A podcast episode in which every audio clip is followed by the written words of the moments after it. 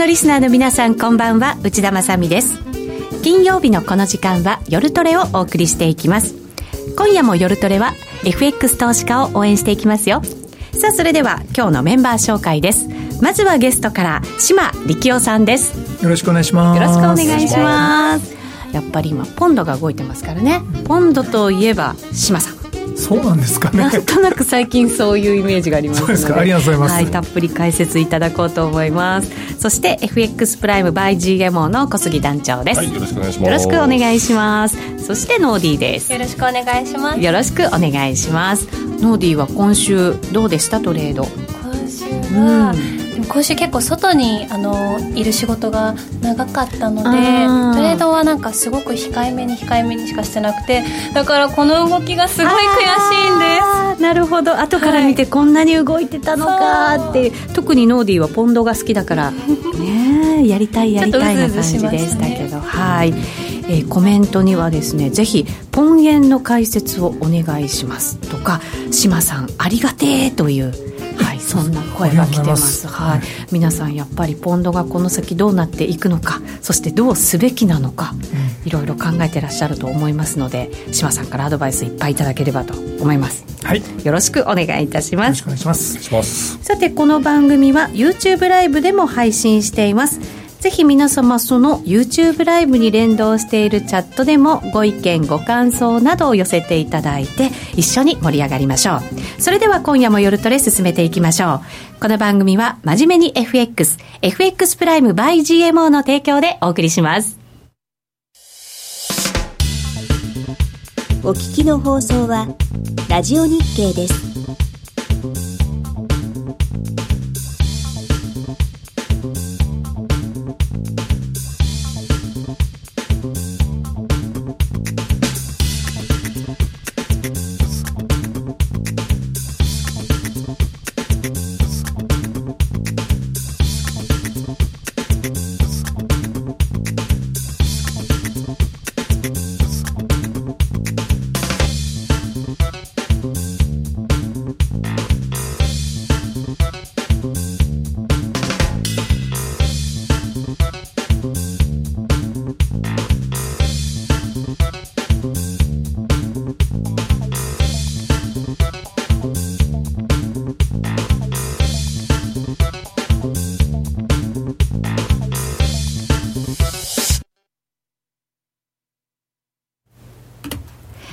て今夜の夜トレは島力夫さんをゲストにお迎えしています。引き続きよろしくお願いいたします。よろしくお願いします。さあいよいよブレグジット最終局面と。はい、あ本当にそうなるか分かりませんけどまだ、そうですね。土曜日のはい、まあ、あの英国議会で、はい。まあ、あっさりと可決すればそそれでおしまいですね。そうですね、昨日だから EU と合意に達したというニュースが夕方ぐらいに流れて、はい、でそこから EU の首脳会談で承認をもらって、はい、それから、えーと、イギリスの議会にかけられてっていうような流れだったわけですよね。はい、はい、イギリスの議会が明日になるんですけど、ね。はい、ただ、表読み上ですね、えー、過半数取れるかどうか、ちょっと厳しいという状況ではあります。これ、厳しいというのはどういうことなんですか？やっぱり連立を組んでいた DUP っていう、北アイルランドの政党があるんですが、はい、こちらがですね、最後の最後までですね、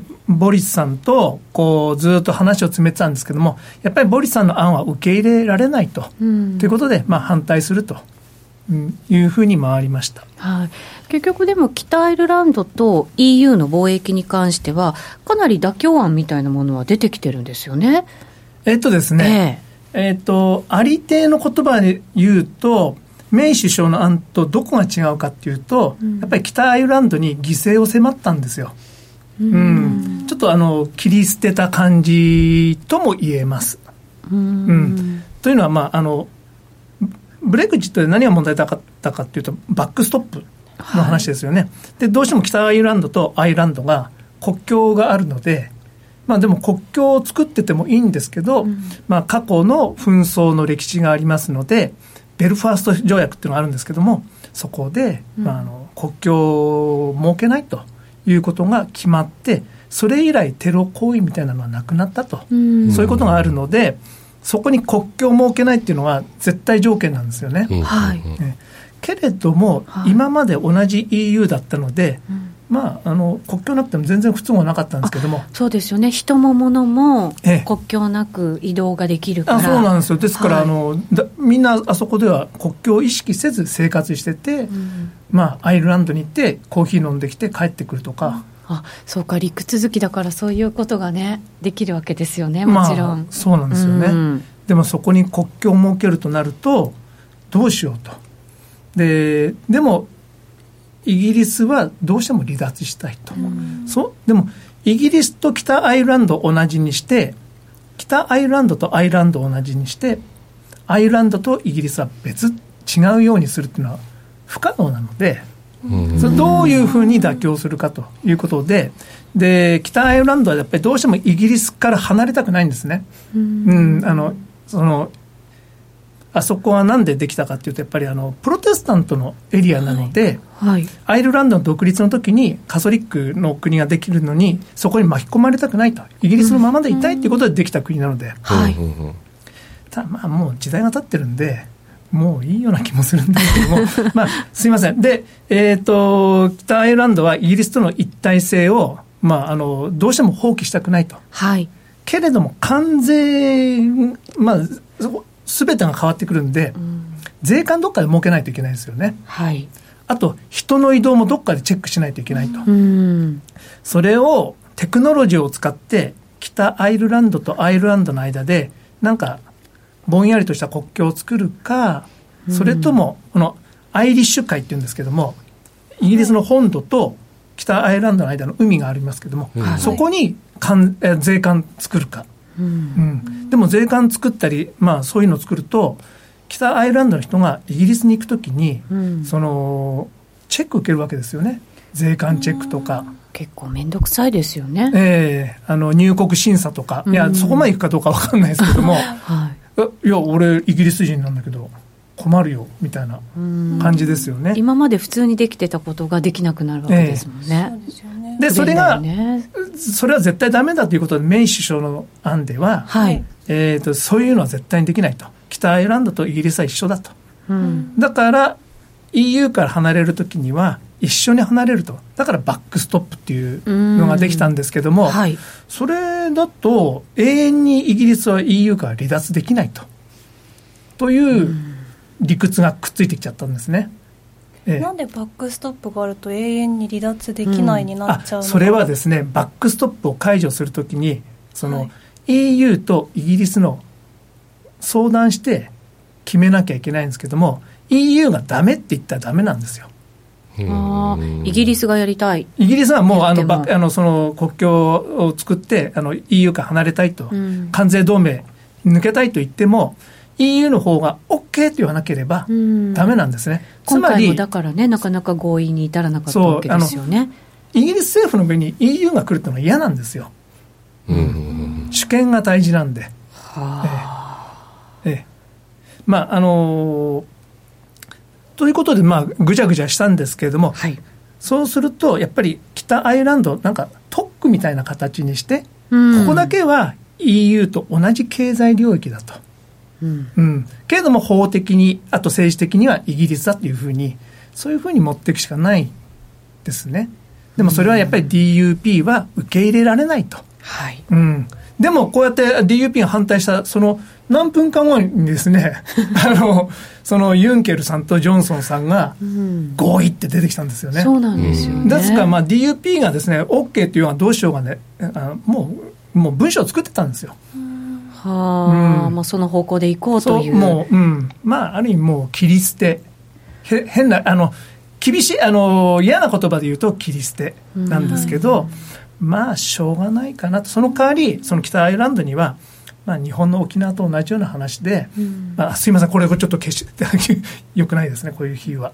えっ、ー、と、やはり経済援助をしようとか、はい、まあ、もっと、ね、あの公共投資するですとか、まあ、例えば橋作りましょうと、うん、アイリッシュ海にですねそのイギリスと北アイルランドを結ぶ橋作りましょうとか、うん、いろんな話を持ってって、うん、まあ、ちょっと合意を取ろうとしてたんですけども、はい、ちょっとそれは難しい。あとですねえー、ここれから先あの4年ごとにその北アイルランドはそのイギリス側に行くかその経済同盟あのアイルランドの経済的一体をやめてイギリス側に行くかどうかっていうのを4年ごとに決めるんですけどもそれはアイルランド北アイルランドの議会が決めるんですね、はい、もうあそこのの、まあ、国民の意思で決めると、はい、けれどもそれって結構えぐいことなんですよ。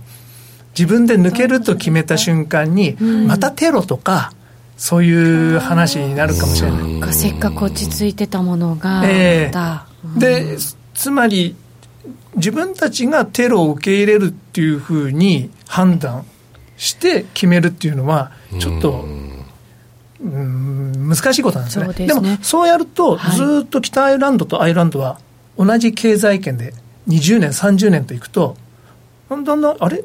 俺たちアイルランドだっけ？あえー、イギリス、まあ、人もね、年を取ってきて、やっぱりどんどんどんどん変わってきますよね、考えもね、そうですし、ね、そうそう将来的に北アイルランドはアイルランドの合併を選ぶんじゃないかと。うん、で、イギリスはちょっとあの連合王国の一部が抜けてしまうと、はい。うん、でも北アイルランド抜けたらスコットランドも抜けるんじゃないかとかですね。うん。うんそうですね。なんかそういう国境とかいろんなことを考えるとやっぱりなかなか難しかったと。そうちょっと難しいんですよね。すべてを立ててっていうわけには、えですからこれから先は北アイルランドとにかく尊重してまあいろいろ北アイルランドにこう配慮していくことになるとは思うんですが、はい、ただまあ、法的にはちょっとぶった切ったって感じですね、うん、今のところそういう感じになってしまっているということになるんですね、ええー、ここまでのちょっとそのポンド相場も島さんおさらいしておこうかなと思うんですけれども。はい、はい、じゃあ1ページ目ですかね。はい。チャートをお持ちいただきました。本当にここのところあのポンドよく動いてるんですけれども。動いてますね、えー、やっぱりこうやって後から振り返ってみますと、うん、やはり政治的な発言とかですね。まずジョンソン首相が就任して、まあ最初は動かなかったんですけども、はい、閣僚が全部、あのー、主要閣僚がえーと、ハードブレグジット派で固めたことで、うん、ああ、これは本気なんだなということで、ばーっとポンドが崩れたわけですよね。うん、あそうですね。しばらく無風な感じで、あれ、ジョンソンさんになっても、あんまりポンド下に行かないなって思った日が続いた気がしたんです、ね、そうなんです。数日続いたんですけれども、閣僚の人選が始まったところで、あらって。なんか、あの頃にハードブレグジットも、ね、うん、全然あの大丈夫だ、行くみたいな感じ、それでもあの離脱するんだみたいな感じでしたよね。まあ、もちろんあの首相就任する前から、はい、とにかく10月31日に絶対出ると、はい、っていう。あのノーディールなのか、ディールなのか分かんないけれども、うん、とにかく出ると、ハードブレグジットも OK ということで、うん、始まったので、はい、じゃあ、まあ、その閣僚の人選を見て、ああ、ボリスは本気だということで、あのポンド売りになったんですね。はい、でポンドってやっぱり合意なき離脱、ハードブレグジットに近づくと、売られてその反対方向に行くとあのー、そこから離れるとポンドそのものはすごく割安なので買われると、はい、こういう、まあ、振り子のような動きにどうしてもなりやすいと。であのー、何もなかったらですねポンドって適正相場いくらなんだってあ知りたい。どれぐらいなんですか？いやちょっと前まで1.45とか？1.45、はい、とか言ってたんですけど、まあ、今1.2829台ですけれども、ずいぶんねやっぱり下に来てるんですもんね、まあ、目先あのブレグジットとにかく合意できたら1.3にはいくんじゃないかということで、はい、ここのところの相場は始まってるんですね、へえじゃあまあその適正である水準に戻ろうとしている動き。そうです。で、うん、まあそれはやっぱり離脱することは経済的にいいことではないんですけれども、はい、ただあまりにも売られすぎてたのと、うん、まあ、秩序ある離脱であればバンコブ・イングランドもですねおそらく利上げに動くと、うん、利上げするような状況なんですか？いやどうかなとは思うんですけども、これまではずっと、まあ、あの利上げするっていうことになってました、うん、なんかそういう言葉もね発してますよね。うん。ね、やっぱりあのユーロ圏から比べるとイギリス経済はまあまあいいですよ。あそうなんですね、ね、経済自体は。経済的相対的にいいです。あの、うん、やっぱり通貨がすごい売られましたから。そうか、えー、通貨安通貨安をそう恩恵を受けつつそれなのに EU の市場に入ってたわけじゃないですか、うん、いいとこ取り状態だったんですね、はい、こ数年間逆にそこはいいとこ取りになってたんですね、でもその状況が終わることになります。はい。通貨も高くなっていく可能性も出てくるわけですもんね、そうすると。それをあの見越して、まあ、10月の11日にですね、あのアイルランドの首相バラッカーさんとボリスの会談で、そのこれまでアイルランドって非常に厳しい発言ばかりだったんですね、あのイギリスに対して、はい、こんな合意案でどうかとかって言ってたんですけども急に合意ある離脱が可能って言い出したんです。というのはですねやっぱりその北アイルランド切り捨てって言いましょう。北アイルランドを EU に残すみたいな案っていうのはもともと EU 側が提示してた案なので、うん、これだったらいいだろうと、うん、EU 側は思ってたわけです、はい。うん、それをジョンソンは丸飲みある意味丸飲みすると。はあ、うん、なるほど。EU 側が良しとする案を丸飲みするからまあ合意に、えー、だからかなり妥協してるんですね、うん、EU あ、イギリス側が、えーと、ジョンソン側がですね。だから最近急にですねあの今まで厳しかった欧州の人たちがもうにこやかに なんか意外な感じですね。ハードブレグジットも辞さないって言ってたような感じだったのに。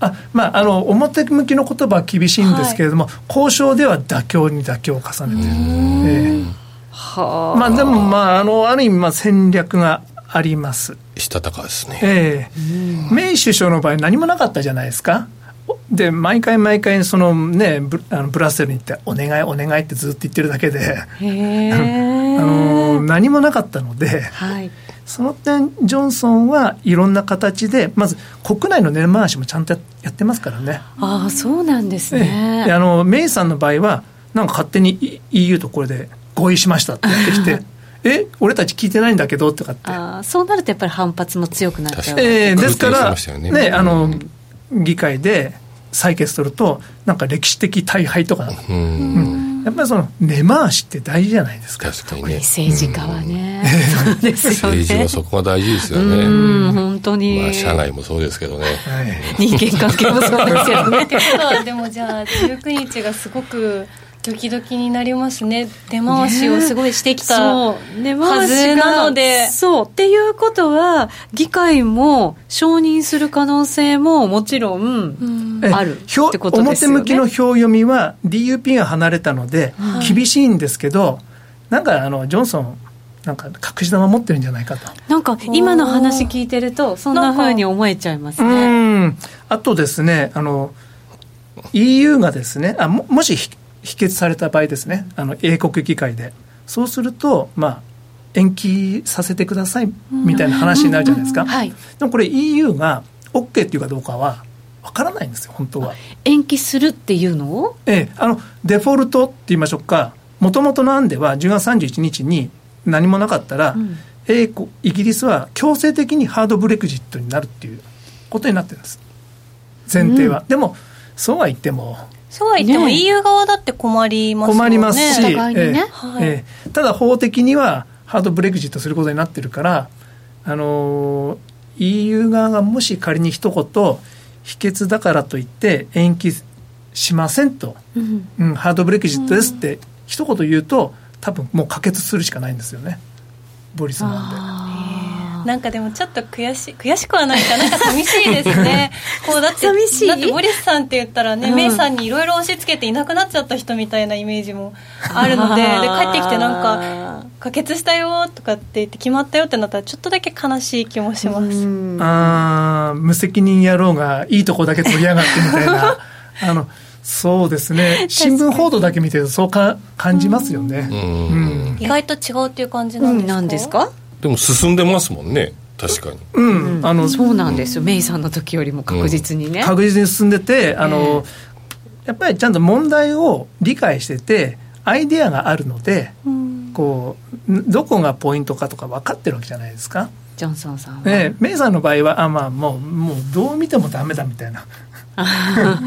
もう時間の無駄だから早くやってみたいな、うん、ただジョンソンさんは多分ですねどうしてすぐそこで首相やらなかったかというとなんていうんですかね。やっぱり民主党政権を見た後自民党政権がより強くなったっていうのと同じですよね。ああ なるほど。ええ、わざとこうメイさんにはどうせ無理だろうと思ってバタバタなのを見せといて、うん、その後になると美味しいところを取れるわけじゃないですか。ある意味ちょっとヒーロー的に出てきて、ね、ええ。ー、あのー、相当頭いいですよ一人でもないんですよ、ね、周りにブレーキもちろん、ええ、動いてくれる人たちもちろんいると思う。でどうして彼がねそういうふうにリーダーとして持ち上げられるかっていうと彼の能力と、まあ、そういうのが分かるから人も集まってくるんじゃないですかね。メイさん誰もいなかったんですよ。19日はどうなるんでしょう？結論言いそう。あのなんかずるいの感情に負けそうだから。で、えっと、19明日なんですけど、はい、まあ、客観的に言うと多分否決されると思うんですね。否決される？否決なんですか？いややっぱりちょっと表読みではあの特にあのあなんか隠し玉はどこに？いや隠し玉なんかあるとは思うんですけど、うん、まあ今わかんないですから、うん、え一旦否決されたらその後はだからもう延長するかしないかってことになっちゃうわけですよね、まあ、でお願いすることになって、うん、まあ、もしかしたらハードブレグジットだって急にジョンソンさん言い出すかもしれないですし。可能性はね。あります。けどまああのた多分多分6割ぐらいの確率で否決されて延期をお願いして、うん、その後総選挙っていうことになりますね。はあなるほどなるほど。で選挙ではあのボリス一生懸命やったってあの保守保守陣営は思ってるんで。はい。で相手も労働党コービンさんですから、うん、多分保守党勝ちます、うん、できっと勝つのでもう一回議会に戻ってきたら多分あっさりと可決して、はい、えー、合意ある離脱に向かう。ほぼ同じような内容で？あそのままいくと思いますよ、ええ、それそれが20何日？それはですね選挙一回やるんでずいぶん先になると思う、えー、否決されたら一旦延長をお願いして延長になったら総選挙？総選挙。はい。延長どれぐらいするんですか？3か月ぐらい。12か月ぐらいで分かんないですけどね。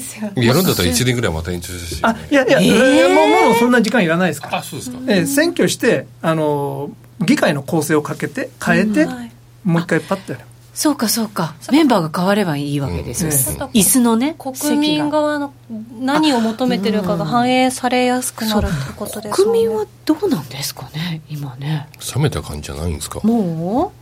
うんあのなんかいろんな調査結果とかあるんですけども、はい、そういうのとやっぱりどうしても、ね、あの残留派がまだ強かったりとかするんですけど、うん、うん残留派の人たちは若い人が多いのもあるんですけどあまり熱は高くないんですよ。でも諦めがちな人。でもあのブレグジット派はあのもうこんな状態嫌だと。常にプンプンプンプン怒ってるんで。熱い系の人だ。そう。トランプ支持者と同じですよね。諦めない人たちなんですよ。なるほど。常に熱いんであのどうしても離脱派が勝つんじゃないですかね。あやっぱりその熱さでね。ねうん。諦め派は結構何でも諦めちゃいますからね。あもうダメなんだよみたいな。3年間もやってますからね。結構ね、頑張ってますよね。頑張ってってますよね。確かに諦める人はもう諦めちゃいそう。うん。私もともと若い人とかはなんていうか国に対帰属する意識というよりかは、うん、なんかこう自分のいる環境環境というか自分の周りの環境を守ることとかでいっぱいいっぱいな感じもするから EU にいた方が、うん、なんかこう経済的に楽とかがあれば変わらないっていうことがね、うん、変わらないことの方が、ねうん、あのちょっと難しいですけど若い人だったら、まあね、やっぱり EU に残ってた方がいいとは思いますよ、はい、いろんななんかチャンスというか、まあそうですね。そういうのもありますし、はい、やっぱり欧州の人たちに聞くとやっぱり教育はもうそうなってるんで我々は EU のメンバーの一人なんだっていう教育をずっと受けるんですね、ええ、それはイギリスでもそういう。イギリスでもそうですしドイツでもそうですしフランスでもそうですしだからナショナリズムがだんだんだんだんこう意識がなくなって我々は欧州の一員ですって教育を受けてくるんで。えー、なるほどね。平和って感じ。平和、えー、あのもう戦争しません欧州ではでもそのための EU だったわけですもんね。そうそうそうです。あだからまあそういう教育になるのは当たり前ってことなんでしょうね、えー、えー、そうかじゃあでも結局イギリスは延長したとしてもその後は離脱でもするというのはもう流れは変わらない多分総選挙すれば議会の構成変われば多分労働党も開けるんでうん、えー、ボリス人気ありますしそうなるとまあ多分。なるほど。そうするとポンドは最初売られるんですか？あ19日で否決されてバーッと売られたところは結局は買い場になると思います。最終的に。あららあらまた目キラッとした。まだチャンスありあの19日に賛成であの離脱しますって言ったらポンドね朝からポーンと高い142円とかになってるからあもう買えないわ。ああみたいな感じじゃないですか。それだったら一回否決してもらって135円ぐらいまで落ちてくれれば。トレード的にはちょっと面白いですよね。でも落ちたとしても135円ぐらいまでしか落ちないんですねあまあそんなにもう。いやいやいやいやいやいや。いやなんかこうね。あそれだったら少額だったらロングでも OK と思ってるんでしょいやいや。しかも今上がっても142円ぐらいかちょっと少ないなとかって。いやオープンの話であって、あのその後まあダーッと上がっていくんじゃないですか。分かんないですけど。まだまだこれポジションの傾きも結構まだポンドってショートの方なんですかねやっぱ長期的に見た時の。そうなんですけども、どうなんですか？そんじゃああのあの IMM のポジションを見るとすんごいショートに見えるんですけどそうなんですよ。世の中はそこまでショートじゃないと思います。まずうんそんなそこまでショートはないと思います。あとある程度もうカバーされてるっていう部分もあります。もう10円上がってますからね。戻ってきた中で、ええ、明らかに欧州もイギリスもそっちの方向に向かい始めてるんであもうだめだっていうことで結構すごい買い方してたじゃないですか。ああいうのは機関投資家のヘッジがもう出たっていう感じですよね。確かにそうですね、えでまあまた EU から出るっていうのは将来的にすごいいいことでもないんでとりあえず1回上がるけども限界あるような気がします。それはやっぱりちょっと経済的にやっぱりこういろいろ今までとは変わってくるっていういろいろ変わってきますし考えた方がいいわけですよね、えー、やっぱりあの欧州の中心としてのロンドンではなくなるんで、はい、例えばあの、やっぱり工場とか作るときにあのイギリスに置いといても関税かかるわけじゃないですか、ですからどうしてもあの欧州の方にリロケーションっていうんですかね、どんどんどんどん移っていくことにはなると思います。ここまでももちろんねあのロンドンから他の国へって移してきた企業もたくさんありますもんね、日系の企業でも、その他の企業でも。それがもっと流出していくっていう、まあ、将来的に FTA 作ると言ってますんで、うん、FT まああの自由なあの関税ゼロでお互いに貿易する同盟を作るみたいなこと言ってますんで。EU とイギリスと、ええそれができると、まあ、移動することはないんで、まあ、一見落着じゃないですかね。そうすると EU もいらないじゃない あれ？まあ、そう、まあ、あのー、結局、言っちゃった。言っちゃったよ。はいいとこ取りしたかなっていうところにもなるんで、ちょっとその辺はいろいろあるとは思いますけどね。まあ、欧州側としても EU から抜けたのに、ぬくぬくといい生活されてたら、だってそしたらイタリアとかだって、ええ、俺も出たい。俺も出 たい。イタリアは出ちゃって大丈夫なんですか、逆に？ねえ守られてるところもね、あるはずだから、ねうん、なんかブレグジットだけがこうイギリスの問題なのかなって思ってたんですけど終わったら一件落着って思ったけどその先の見通しってそういえば出されてないんですよね中央銀行からも。ブレグジット後の見通しみたいなもの。見通しみたいなの？なんか出てましたかね、正式なペーパーとか出てるかどうか僕はよくわからないですけれども、ただ金融政策を決める場で、カーニーさんとかいろんな人が、秩序ある離脱であれば、2020年のどっかで利上げしますっていうことは言ってますよ、それはそういう経済状況になるだろうということなわけですね、今も決して悪くないってね、すごく悪くない、あのその欧州から比べれば、だいぶいいですよ。逆にだからその EU に入ってることでちょっとこうお金の負担をしなきゃいけなかったりとか、うん、そういうことから逃れられるわけじゃないですかそうするとイギリスはもっと良くなれるよねっていうところがあるんですかね、将来的に欧州ってどんどんどんどん小さくなって中国やインドやまあ他の国アフリカはどうか分かんないですけど、うん、そういうところと積極的にトレードしていきたいっていうことじゃないですかね。うん、ああなるほどね。えー、うん EU の規制に縛られて、えっと、積極的にトレードできなかったエリアもあると。なるほどね。特にインドなんかは美味しいと思ってるんじゃないですかね。そうやっぱ身軽な方が動きやすいですもんね。繰り返しますね。そう。結局、入りぐ、入りギス、入り、イギリスとしてのね。イギリス？イギリス？としてのなんかこっちがね。いや、またね、なんか、なんか表舞台にすごい出てきそうですね、イギリスっていう国はね。そうですよね、いろんなところに植民地を持った言い方として語弊があるかもしれませんけど、なんか歴史を繰り返しそうですよね。みん。ななん。か、はあってなっちゃいますね。そうかこの先を読んで。野望があるわけですねやっぱり、ね、で、うん、身軽になって、イギリスとして動く。スピード感が出ますよね。スピード感が出ると思うんですよね、でやっぱり大事なのは、まあ、ちょっとまあ、アメリカの気を使うとあれなんですけどもやっぱり中国、それからインド東南アジアあの辺、はい、うんそうか、確かにイギリスってでも本当に目の付けどころというかやっぱりちゃんとしたたかにいろいろやってる感じは今までもね、うん、もちろんしましたけど。ポンドだけは譲らなかったですもんね、うん、あそうですよね、まあサッチャーさんの先見の明みたいなもんですかね、そうですよねもともとまたイギリスもですねその欧州の一員とはあんまり思ってなかったんじゃないですかね。まあ、でしょうね。それはあるでしょうね。うん、フランスやドイツの人たちは我々は欧州の人間だと思ってますけど、うんはい、イギリスはイギリス人だと思ってるんじゃないですかね。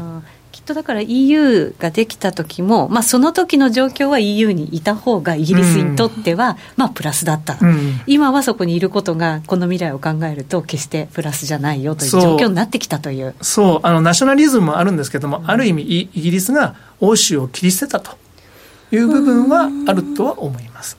大英帝国の野望かって書いてありますコメントに。確かになんかそういうのがふつふつと、ね、なんか今の話でいくとすごくなんか見や見やすいですよねうんなんかね難民がどうのとか、いろいろなんかそういうことばっかりをなんか理由に挙げがちでしたけど決してなんかそういうところじゃないっていうものもあるのかもしれないってことですよね。なるほどね。ちょっとなんかこのブレグジットに関するこうイメージが変わったちょっと見方が変わりましたね。考え方が変わりましたね、なんか英国をもうちょっと頑張れよみたいな感じで、うん、また上から見せるとこれ急に上からね帝国をさらに上から見る団長みたいな。体だけでかいからね。どうしても上から大団長。なるほどね。そういうふうなシナリオがあるということでございますね。えっ、ー、と、イギリス議会の表読みも、志麻さん作ってくれたので、これちょっと数字で一旦確認しておこうかなと思うんですけど、えっ、ー、と、賛成が312、反対が327。この細かいところはちょっと違うとは思うんですけれども。ね、誤差はあるにしても。えー、まあ大体こんな感じ。ただ、あの、労働党からですね、もっと賛成が流れる可能性はあるとは思います。労働党から流れるっていうことは、これ、反対の方から流れるってことですか？あの労働党でも10人ぐらいはですね、うん、賛成するんですね、はい、はい、こっちそれはあの選挙区の事情によるもので、やっぱりその離脱賛成じゃないと当選できない労働党の人もいるわけですよね。選挙にね、えーはい、でもそれ、もうちょっと、あと9人ぐらい来るんじゃないかっていう話にはなってます9人か。9人び、微妙ですね、9人来ちゃうと。9人来ると、うん、賛成が勝ちますね。イギリスっていつもこうギリギリな感じで、どっちかわかんない。そう、あの、本当に表読みは、ちょっと今は、あのフリーに見えても、まあ、本当のところどうなるかわからないですよね。もうあっさり本当に可決なんてことも。ああそしたらちょっとロング持ってないといけないですよね。そうですよね。なんかあそこでニヤニヤしていやいやいやいやしてないです。してないです。いやでも秘訣になったらああって言う。そうなんですよね。面白いんだけどな。なんかどっちかみたいな。秘訣になってもね135円くらいかって言ってましたからね。ねうんまあそんなにもう落ちないような気しますけど、ね、うん、自分のポジションにちょっと上かぐらいな感じな味方だよね。いや今ポジションを基本に話したわけでは決してないんですよ。すね、もっとなんか激しい値動きが激しい。でもやそう。でもやっぱり昨日それほど落ちなかったってことはその議会がね承認するのがなかなか厳しいんじゃないかっていうふうに言われましたけど、それでも落ちなかったってことはやっぱり、うん、島さんが言うように落ちてもそこまでなのかなっていう今日もそんなにポンド落ちないですよね、うん、動き小さいですよね、えー、あのー、そうなんですよ否決される可能性が高いとみんな思ってるんで、はい、それでも落ちないということは、はい、まあでもじらじりっと落ちてきたかな。でも上値本当重いなっていうぐらいな感じですもんね。うん。陽性こんだけ立ってますからね強いですよね相場は。半値から下にはなかなかいかないですよね。いかないですよね。こういう要線こういう要線立っちゃうとね。うん、なるほどね。だからまあ10円ぐらい上がってますから、5円と下がって。こういうところってやっぱり値頃的にこう高いから売りたくなってくるところだけど、こういうと売っちゃうとやられちゃうんだよね。値頃感って一番恐ろしいですね。これ下手にショート持ってたらどこまで焼かれるかわからない相場でしたから。焼かれるっていう言い方がね。怖さがありますね。焼かれちゃいますよね。いやあのやっぱり反対側に言うとやっぱりね、はい、うん怖いんですよ。しかもやっぱりこうなんかレンジが続いたりしてたから、持ってれば戻るかなっていう感じでこのトレンドに当たっちゃうとちょっと厳しいものがありますね。そうなんですね。やっぱりどうしてもあの、はい、ここ23年でトレード始めた人は、はい、まあ、レンジ相場しか見てないですからね。うん。そうなんですよね。低ボラの動きしか見てないからね、でも我々のように高ボラしか見てなかったのは。高ボラ。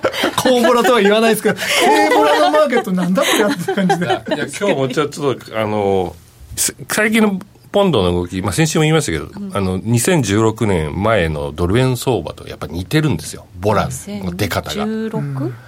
なんかあの金日銀の政策緩和こう出てくるみたいな時期待で買われて、何もしなくて売られてみたいな、結構の値幅があったの、1円2円動いてたから。ドル円でも、アベノミクスの。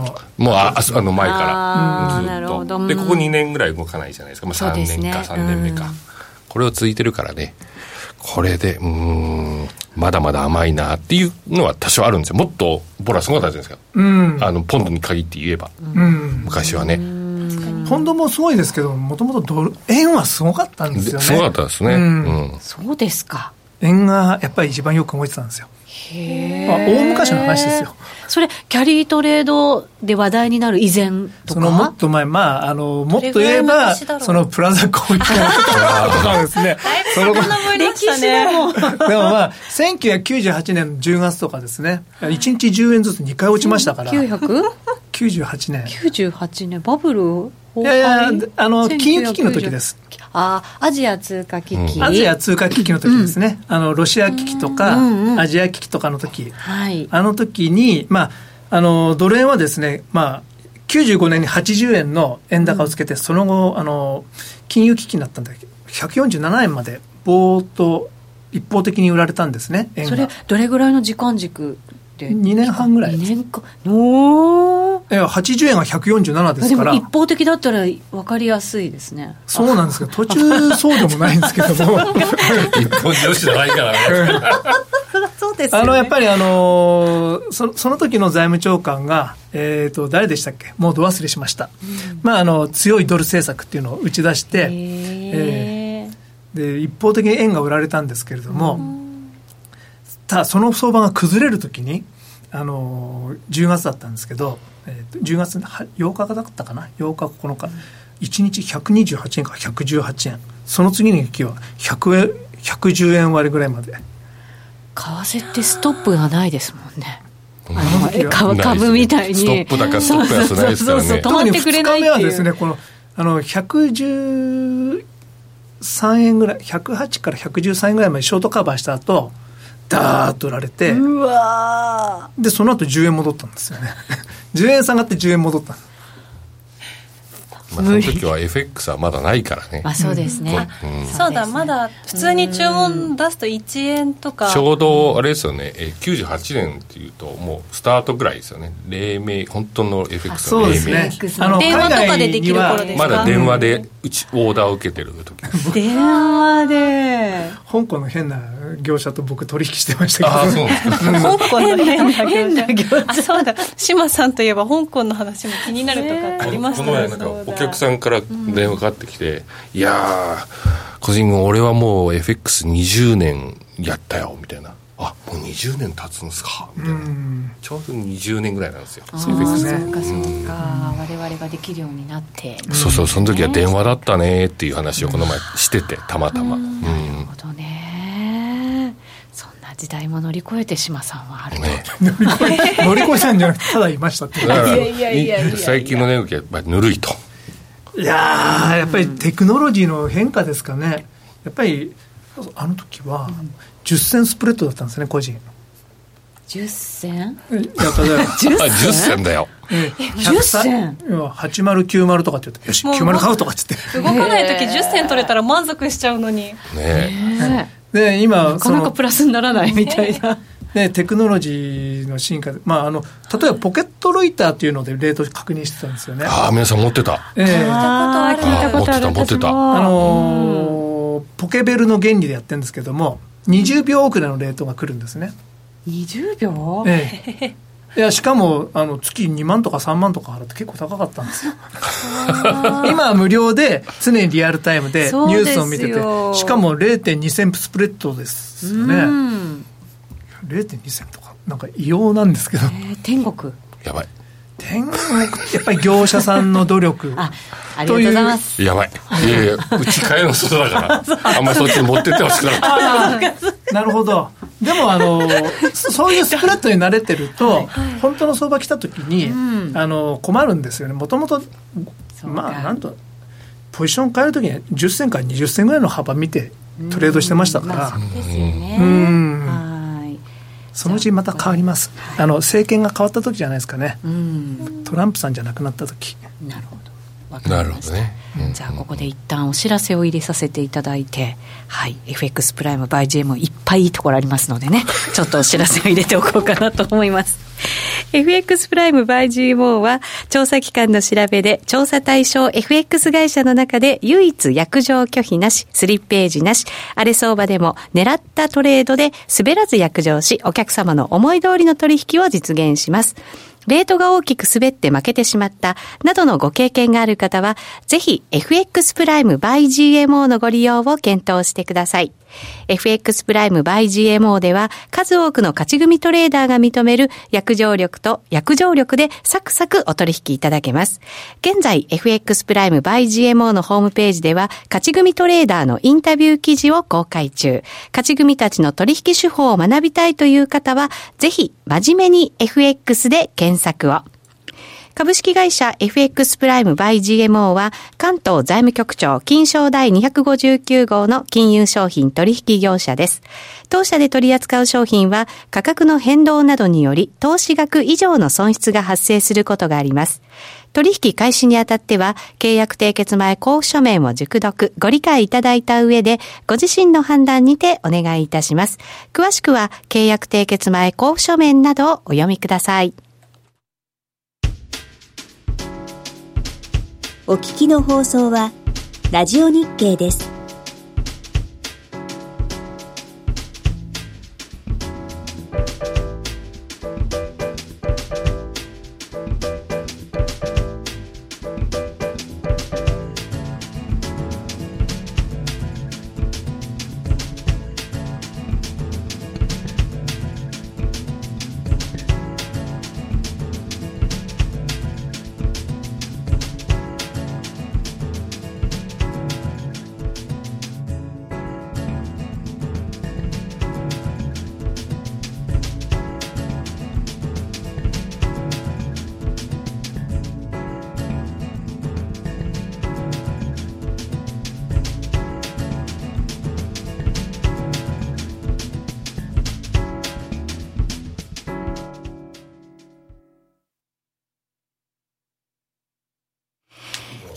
今夜の夜トレは、島力夫さんをゲストにお迎えしてお話伺っています。引き続きよろしくお願いします。よろしくお願いします。ここまではもうイギリス、たっぷりの話題ばっかりでしたけれども、はい、それだけが為替の話題じゃないよということで、えー、米中のあたりもちょっと志麻さんに解説いただこうと思います。はい、こちらも、まあ、この秋に入ってからは、期待感というところで、ずいぶん動いてきてというような相場でした。はい。はい、えっ、ー、と、米中の貿易協議ですけど、はい、あの、まあ、あの、包括的な合意じゃないと興味ないって言ってたんですけども、うんはい、まあ、出てきたのはな、まあ、見事なまでの部分合意で。まあでもみんなそうなるだろうとまた思っててですね、まあ、要は税率さえ上がらなければ OK と。まあ、大した合意じゃない、うん、え大した合意じゃないのにどうして奴隷が上がってるんだっていう人もいるんですけど、はい、まあ、税率さえ上がらなければまあ、OK っていうところなんじゃないですかね。えっ、ー、と、さらに悪くならなければ OK みたいな感じなんですか？まあ、そうですか。で、問題は、あの、12月にですね、えー、12月の15日に15%、その最後、スマホとかパソコンとか、うん、あとおもちゃとかですね、そういうものの、えーと、税率が上がることになってるんですが、えーと、これが12月15日、はい、はい、これが上がると影響非常に大きいんですね。だから先延ばししたんですけども、トランプ大統領も。でも結局、多分先延ばしされることになると思います。これも？これも、ええ。これも。やっぱりここまで税率を上げると、アメリカ経済に対する影響が大きいので、まあ、あの某ゴールドマン・サックスとかですね、えっと、えー、っと棒に 棒になってない みんないつも棒ってつけるけど言っちゃうやっぱりそこまでいくと、やっぱり GDP の0.7%ぐらいのマイナスの影響があると。えー、そういう計算がされてるんですね。計算されてますね。0.7って大きいですよね。ね今のね、数字の中で。大きいです。ですよね。ただやっぱり一部には、まあ、この30だけだけじゃなくてですね、50とか100にもなるんだよっていう、そういう脅しをかけてる。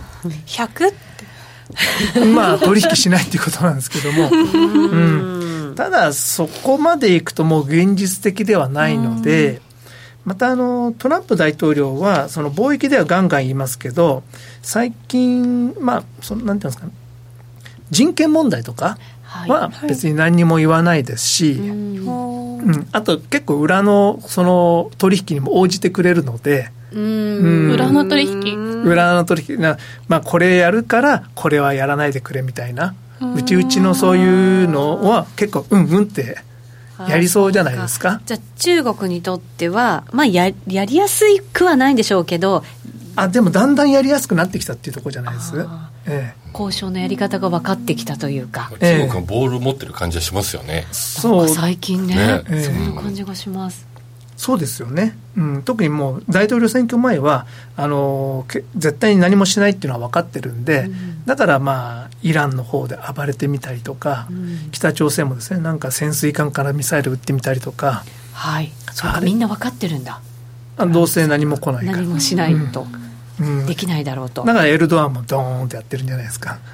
経済を殲滅するとか言って。ははあなんかあのね あのレター大統領からのレターをが来たんですけどなんかゴミ箱に捨てたとかっていうのが ツイートがあったんですけどもでも実際あのその大統領のネタ本物かどうかわからないんですけどもなんか今出回っててそのまた文章がひどいんですよあの、ツイッターみたいな文章で、大統領の正式なレターがですね、来るんですか？いやいや、あの、なんか、ネットに上がってて、それ、僕は本物かどうかわからないんですけども、お俺は、あの、お前の経済を殲滅したくないし、お前も人殺しにはなりたくないよな、エルドアンみたいな、そういう書き方になって。嘘でも多分、嘘じゃないかなと思うんですけど、でも、公的な文書、レターとして回ってるんで。なんか、SNS の不幸の手紙みたいな、ね。だからちゃんとうまくやっていこうぜな。んかねゴミ箱に捨てたよりも出回らせちゃったの方がひどそうですもんね、そうそうそう。か選挙がある方が弱いよねっていうのもね、来てますしトルコへの対応でもトランプさんはおとなしいしねって、興味ないのかっても書いてありますけど興味がないわけではなくいやトルコは興味ないでしょう。あないんですか？うん。いやあのー、興味あるのは新しく例えばこうね、あのアフガニスタンでこのタリバンと、えっと、こうこごあのなんか友好関係になるっていう、なんか合意するっていうのを、そういうのを仕組んでたんですよね。あの、トランプ大統領。いいイメージでね。そう、何か、そう、今まで敵だったのに急に仲良くなりましたとか、そういうシーンが欲しいんですよ。えー、手柄が。ノーベル平和賞を狙ってるんだったそうそうそう。だからそういうのが取れるぐらいの何かが欲しいと。だからイランも、まあ、絶対攻めないし向こうが折れてきてこう握手できればいい絵になるじゃないですか、うん、そういう絵を撮りたがりますもんね。北朝鮮の時もそうでしたけど。そうそれずっとやってるんですけども、タリバンの時はそのいやキャンプ・デイビッドっていう、まあ、アメリカの今まで大事な交渉ごとに使われてる、まあ、その大統領の別荘、うん、そこにタリバンを呼んでたんですね。でそこで我々はもう友達だって握手しようとしてたらその何日か前にタリバンがテロを起こして米軍兵殺したんですね。そんなことするわけないだろバーカみたいな感じで。うわ読まれてる感じもね。うんそれを見てボルトンさんがもう怒り心頭で、うん、こんな人にずっとアメリカの政策を委ねてるともうダメだと。だからボルトンさん実は自分で辞任したんです。うん、でも辞任したって分かったらちょっと待ってくれって言って次の日になったら罷免したって出したんですよね。あのトランプは。まあそういう人ですから。罷免した形を取りたい、えー、あの辞任されては困るんですうん、待って待ってまあまあっつっていやこいつをクビにしたっていう。まあいいんですけどボルトンさんのようなまあ右派なんですがやっぱりちゃんとした人はもう怒り心頭で、えっ、ー、と急にその弾劾の話が出てきたじゃないですか、はい、あれは民主党もそうなんですけどもあの共和党の右派の、はい。その強硬派の、まあ、ちゃんとした人たちがもう、こいつを出さないといけないって、うん、あれは民主党と共和党右派が手を握ってやってるんですよ。へだからあのそのねナンシー・ペロシもですねやらないやらないって言ったら急になんか人が変わったように自信たっぷりになってるじゃないですか。共和党の協力があるのは分かってるんで。だからあの共和党が上院過半数にってるから3分の2なんてならないよって思ってるかもしれないですけど、うん、これ本当のところは分からないですよ。うん、えっとどこかであのトランプを切ってペンスさんにしてもらう。うんただ、選挙の時にですね、同時にあのその上院と下院の選挙もあるので、ペンスだと負けるかもしれないなと思ったら、じみんな自分のことしか考えてないんで まあそしたらそのプロットはうまくいかないんですけれどもどこかで分かんない。選挙が終わった後かもしれないですし逆に2期目のトランプさんになった後っていう可能性も、ね、そう。弾劾するかもしれないですね。それもねあるかもそうかそうするとじゃあまあ米中の貿易協議のあたりは、まあ、今後そんなにすごく悪くなることは考えにくくて、ええ、で一番やっぱり注目ってなるのはそのトランプさん。トランプさんをですかね。そうどこかであの切る動きが出てくると思う。特にうん。選挙後になるかもしれないですね。そうなるとドル円ってどっちに動くんでしょうねまあ、ドル円はちょっとよくわからないですけどあの米中対立がある限り、はい、僕の考えとしては米中が対立してると日本をどっちに味方にするかっていうことが重要になってくるじゃないですか。ですね。えー、アメリカはどうしてもアメあの日本を離したくない。はい、えー、中国に行っちゃったら、その瞬間アメリカは終わるんで。え、そんなに大事なところにいるんですか？うん、多分そういうことだと思います。えー、ですからあのアメリカは厳しいこと言ってて全然甘々じゃないです最近。日本に対して、えー、で日本経済が崩れることもよくないのでうん、円高にはしないんです。うん、なるほど。ほどほどのところで、ね、でも円安も嫌なんで115以上は嫌だし105以下もお前嫌だろって。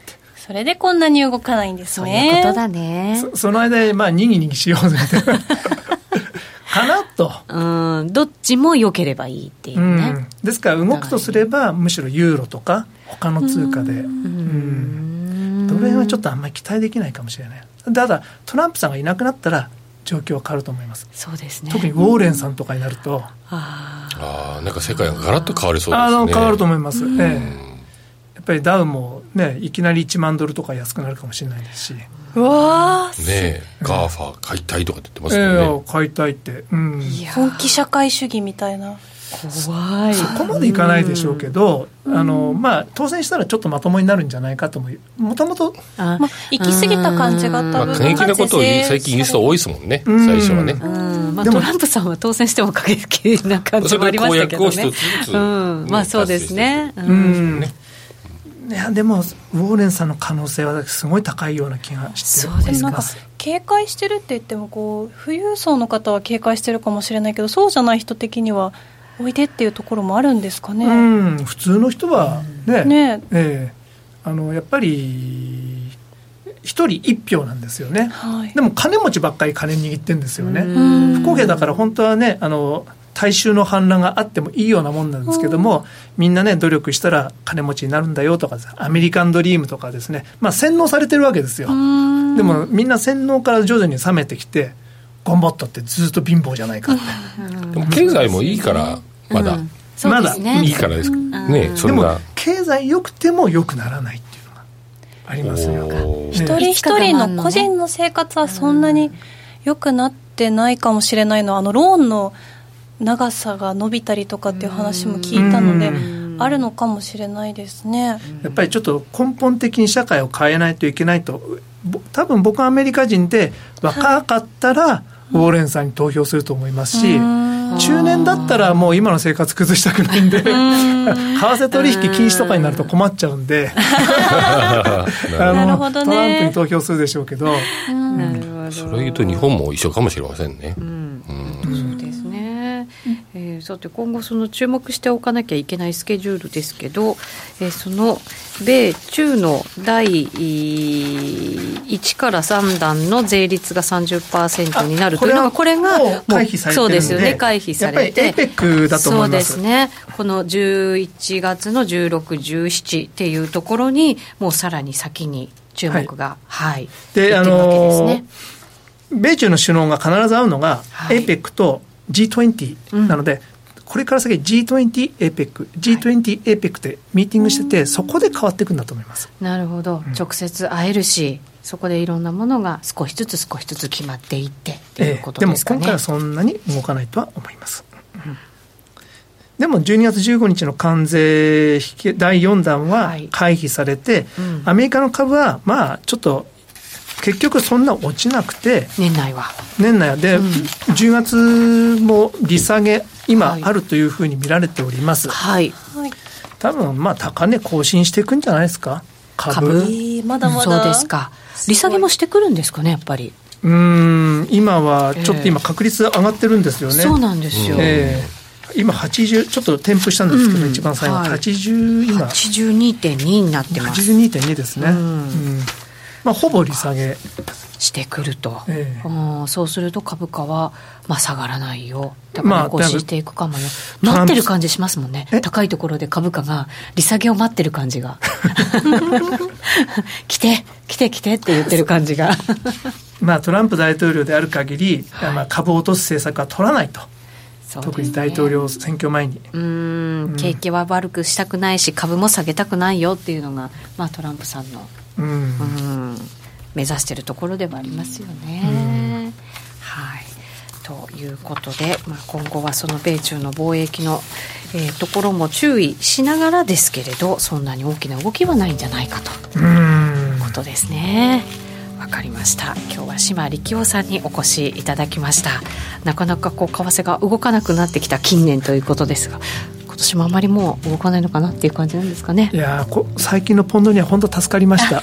でもこれももうそろそろ終わるということになると困ったなと、はあ、そう寂しいですよね。寂しい、まあ、昨日のあのトゥスクさんの話じゃないですけど。そうですね、この辺りちょっと延長戦やりますかね。引き続き。よろしくお願いします。